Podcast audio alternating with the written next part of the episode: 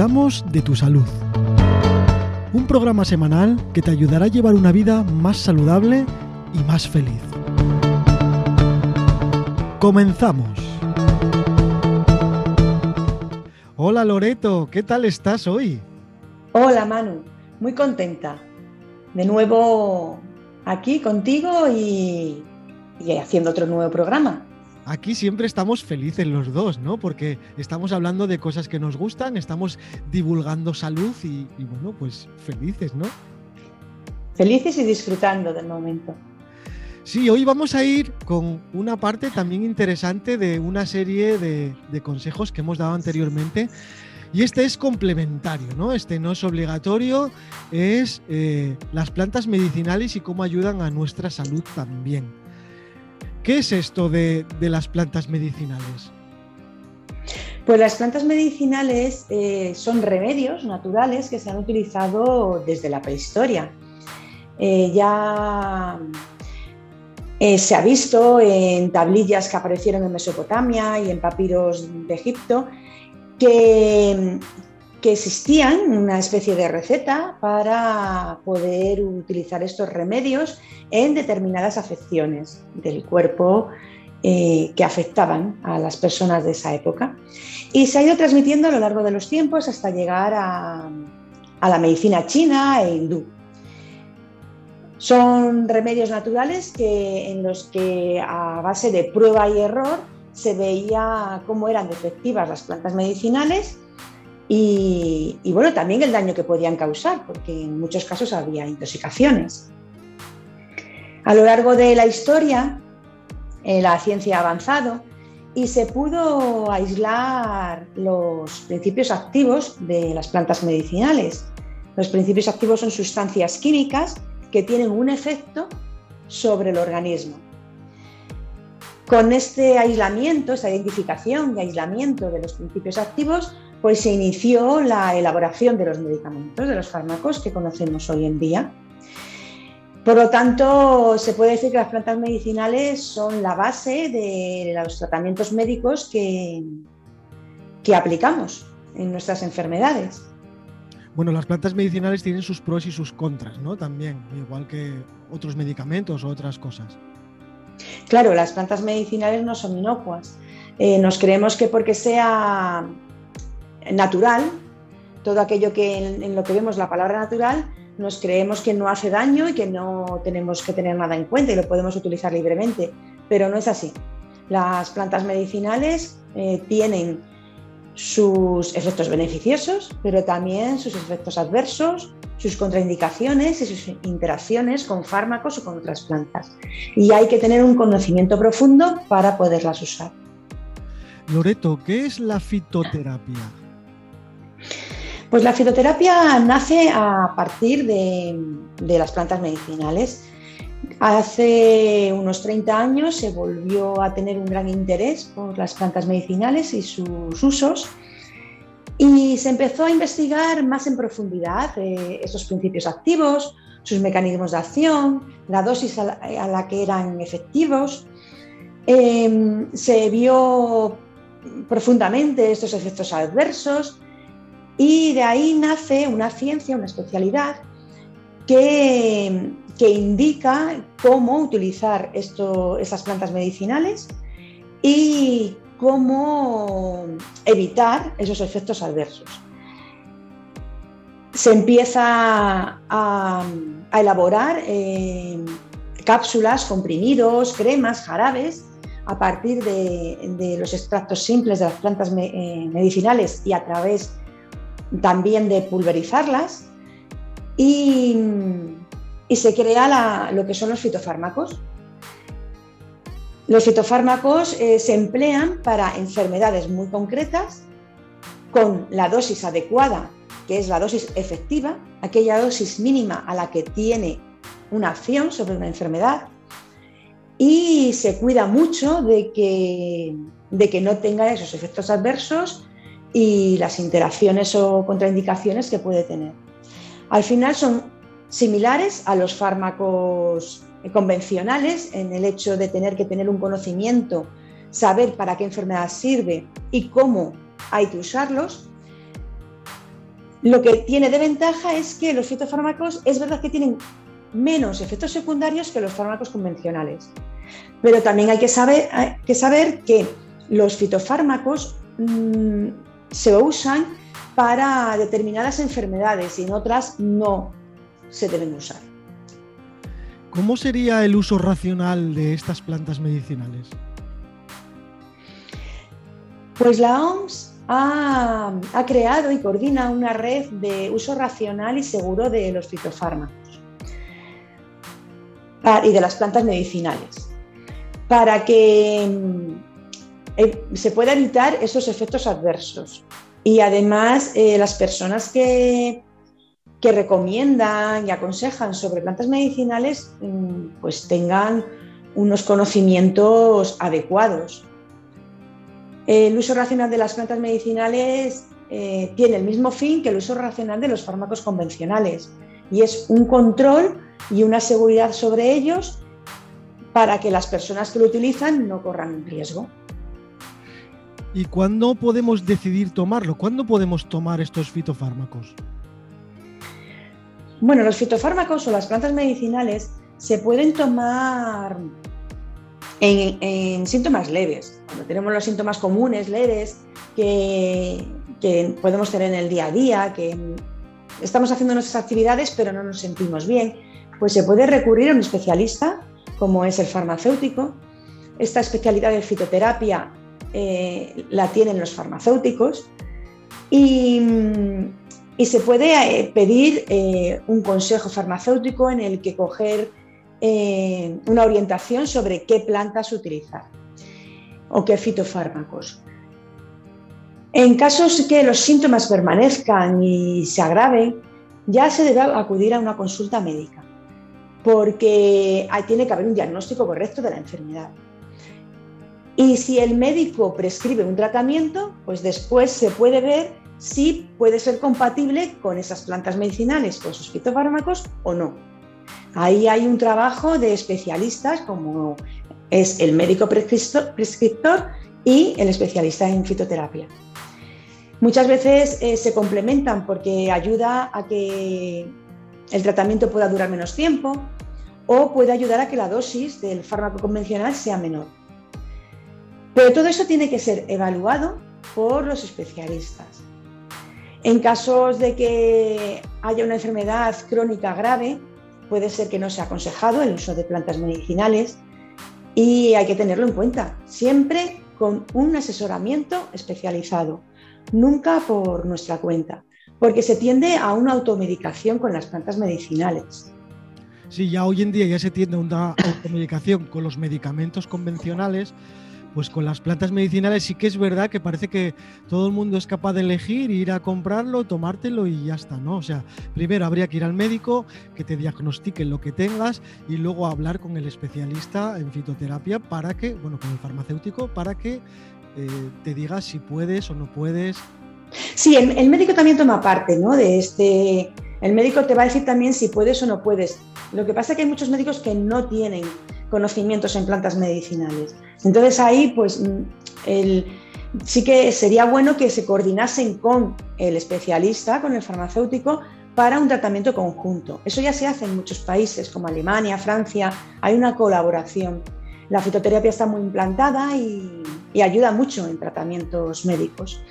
Y luego, pues el tema de, que las plantas medicinales parece que se pueden utilizar libremente, eh, se produce porque hay un, sentir común en la población de que como es natural, como he dicho antes, pues lo puede aconsejar cualquier persona y además es que es legal, porque existen los herbolarios en los que cualquier persona con un cursillo te está aconsejando sobre las plantas medicinales.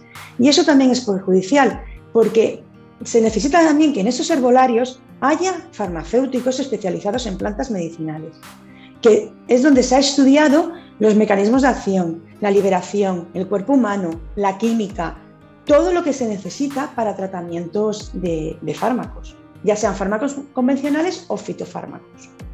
Claro, es que ahí tienes razón porque es verdad que yo sí lo oigo mucho, que la gente piensa que, bueno, voy a tomarme estas hierbas que si no me curan no pasa nada, no me van a hacer daño, pero sí que sí que puede ser, ¿no? Porque tienen efectos adversos, ¿no? Claro, las plantas medicinales tienen principios activos que unos pueden ser beneficiosos y otros pueden ser perjudiciales. Entonces hay que conocer muy bien qué principios activos tiene y eh, cuáles van a ayudar a, tratar esa enfermedad o aliviar los síntomas y cuáles pueden perjudicar o interaccionar con otros fármacos. En las plantas medicinales no son inocuas y eso hay que entenderlo muy bien a la hora de consumirlas. ¿Y por qué puede ser eso de que haya tan poca información sobre, sobre estas cosas? Claro, la información es a nivel popular, es a nivel de boca a boca, de que te diga la vecina, de incluso ahora, mismo a través de las redes sociales y de, de internet, de los influencers, se dan muchos consejos y mucha información que no es verdad y además que no es segura. Entonces hay que, hay que mirar muy bien la fuente de donde viene esa información. Sería importante y sería conveniente que esa información también partiese de, una educación que, que se promoviesen programas en los que se ofreciese eh, una información veraz y segura a la, a la población. Pero eso no se hace y entonces las personas recurren a quien más tienen a mano. Yo lo que aconsejo es que en caso de duda de cualquier planta medicinal se acuda a la farmacia. Sí, o a un herbolario que tenga un farmacéutico, alguien que sea... Hay que, hay que comprobar que hay un farmacéutico detrás de verdad. Sí, porque yo he visto en alguno que sí es verdad que tienen la plaquita de su título de farmacéutico en, sí. el. Entonces, bueno, eso da mucha más confianza, ¿no? Eso es. Eh, ¿Cuáles son las plantas de uso común? Bueno, hay muchísimas plantas que, nos sirven para regular los, distintos sistemas orgánicos. Eh, por mencionar algunas, por ejemplo, en problemas digestivos, pues podemos utilizar el hinojo, eh, la manzanilla, podemos utilizar el cardo mariano, que tiene muy buen efecto a nivel del hígado, la alcachofa. Son, son plantas que cada una va a tener una función dentro del sistema digestivo.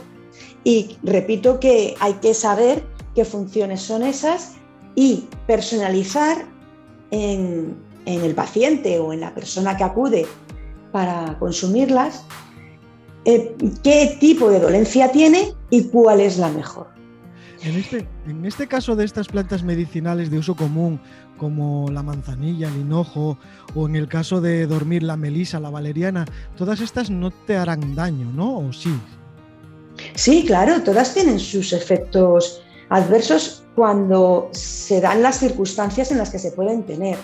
Por ejemplo, como has comentado, en el caso de querer ayudar a dormir, pues tenemos la valeriana, la melisa, tenemos la amapola de California, y la pasiflora. Bueno, pues también estas plantas producen relax y, y calma.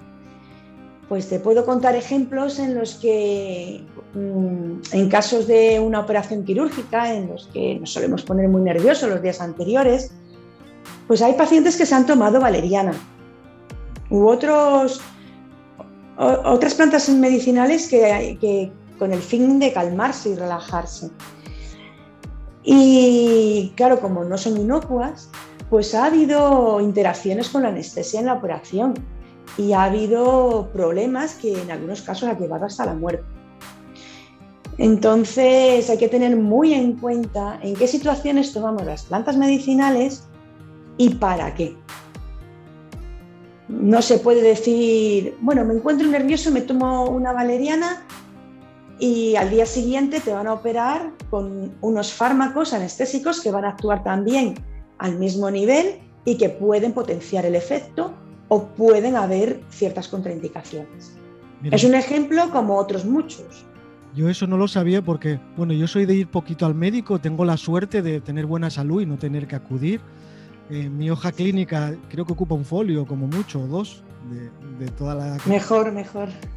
Eh, pero sí recuerdo, eh, yo me operé eh, una vez solamente, sí, fue una vez solo. Y sí me recomendaron tomarme valeriana antes de, antes de ir a operarme. O sea, era algo que todo el mundo decía, bueno, pues si estás nervioso, no sé qué, te tomas valeriana y así vas más tranquilo y vas... Claro, pero ¿quién te lo recomienda? Sí, la, Personas de tu entorno. Claro, sí, sí. O acudes a un herbolario y no hay un profesional sanitario detrás y, y también lo recomiendan, porque eso yo lo he visto. Entonces, hay que tener cuidado. De hecho, ya en los protocolos que te dan en, escritos antes de una operación, ya te pone que no tomes eh, plantas medicinales relajantes. Es que mira, ahora mismo que dijiste eso, que yo no lo sabía, eh, recuerdo un caso cercano además de alguien que cada vez que se va a operar tiene problemas con la anestesia, pero sí que se toma valeriana antes de, la operación. Entonces, casi... Pues no debería. Claro, igual tiene que ver, no lo sé. Yo no, sabía, no sabía esas, esas cosas. Sí, sí, pues esperemos que nuestros oyentes que hasta ahora lo han practicado lo tengan en cuenta. Sí, yo me acabo de enterar ahora mismo, vamos, yo pensé, a ver, sí sé que todas las plantas medicinales, como los medicamentos, pueden tener eh, causas adversas a, lo que realmente eh, necesita tu cuerpo, pero no pensé que cosas como la manzanilla, la valeriana, no sé, el hinojo, cosas así tan comunes que encontramos casi en cualquier supermercado que te puedan hacer daño en ciertos casos. Pues mira, ahora que mencionas la manzanilla, es una de las plantas que o puede irte muy bien o puede irte muy mal. Esto que antiguamente se, decía de la manzanilla o te sienta bien o te hace vomitar. Bueno, pues ese hacerte vomitar es porque tienes una intolerancia a la manzanilla, no te sienta bien, no es que la manzanilla te haga vomitar para eliminar aquello que te sienta mal o aquello que te ha intoxicado, no. La manzanilla hay personas que la toleran bien y hay personas que tienen una intolerancia y les da una reacción y no deben tomarla. Sí, sería una, una, intolerancia como la que puedes tener al cereal o la que puedes tener a la lactosa o a cualquier otra cosa, ¿no? Bueno, sí, una intolerancia por las sustancias químicas que tiene que hacen que en tu cuerpo se produzcan esas reacciones químicas que te van a, sentar mal. Bueno, pues nada, la verdad es que hoy sí que he aprendido muchas cosas que no sabía, porque yo, a mí sí me gusta el uso de las plantas medicinales, yo el uso de los medicamentos, a no ser que sea estricto y el médico te mande tomarte lo que necesites, yo ni me automedico ni me gusta tomarme tomarme medicamentos. Y en cambio las plantas medicinales, yo sí soy de los que, bueno, me gusta tomar té, me gusta tomar manzanilla, me gusta tomar estas cosas que ayudan a, la vida normal. Pero tampoco sabía que podría no ser tan positivo como yo creía. Sí, hay que, hay que tenerlo en cuenta. El, el, tomarte una tila para relajarte, una tila suele venir en infusiones, normalmente no te va a hacer un daño. El tomarse una tila o una infusión de estas que venden en el supermercado no, no va a tener mayor efecto porque vienen con concentraciones de principio activo muy bajas en las que, bueno, pues en casos de estar un poquito nervioso sí te puede calmar. Y, en caso de tener alguna molestia gastrointestinal, pues también te puede ayudar, siempre cuando son leves. Ya en el caso de que sea algo con un síntoma más grave o que tenga una mayor molestia, te recomiendo que se vaya a por este, tipo de plantas medicinales a la farmacia. Porque en la farmacia vas a encontrar plantas medicinales que están avaladas por laboratorios acreditados, que llevan una seguridad, un control y ofrecen una calidad de su principio activo. Porque no es solamente eh, la planta medicinal mm, tal cual eh, lo que hace efecto, hay que tener en cuenta la dosis de principio activo que tiene esa planta o ese fitofármaco. Esa presentación que vas a ver en la farmacia, que puede ser en cápsulas, comprimidos, cremas. Además de la dosis, hay que ver cómo ha sido cultivada esa, planta medicinal. El cultivo tiene que tener unas condiciones adecuadas. También hay que ver eh, cómo ha sido extraído ese principio activo. No vale cualquier método y cualquier tecnología para extraer el principio activo, puesto que se puede perder por el camino y no tener la dosis efectiva, la dosis mínima a la que va a tener un efecto sobre ese, ese mal, esa enfermedad que se quiere tratar o aliviar. Por eso es muy importante acudir, yo recomiendo a la farmacia, porque los laboratorios que se trabajan en la farmacia son laboratorios que cumplen todos estos requisitos y que tienen ese control y ese registro sanitario que los avala. Bueno, pues mira, una cosa más que, no sabíamos, lo de los principios activos, que tiene que tener un control eh, muy, muy exhaustivo. Eso es, porque no vale ni tomar dosis por debajo ni por encima. Por debajo no te van a hacer efecto y por encima te pueden intoxicar. Es lo mismo que con los fármacos convencionales. Bueno, Loreto, en tu blog Consejo y Salud eh, tienes un artículo que nos habla de todo esto más en concreto, donde donde lo podemos mirar. Eh, ¿Cómo nos podemos poner en contacto contigo, aparte de poder leer este, este artículo? Pues como siempre, a través de mi blog, consejoysalud.es, en la página de contacto, o en mi página web, loretoserrano.com. Y como siempre, estaré encantada de atender las dudas o las propuestas que puedan hacer los oyentes. Lo sé, yo sé que aprendemos mucho contigo y, la verdad es que estoy eternamente agradecido porque estés aquí todas las semanas pues aconsejándonos todas estas cosas que al final es por falta de información. Entonces, eh, encantadísimos de que nos acompañes siempre y que, que nos divulgues tu sabiduría. Eh, yo sí que estoy encantada de poder hacerlo y compartir este tiempo con vosotros. Bueno, pues muchísimas gracias, Loreto y nos vemos, nos escuchamos la semana que viene. Gracias a vosotros. Hasta la semana que viene.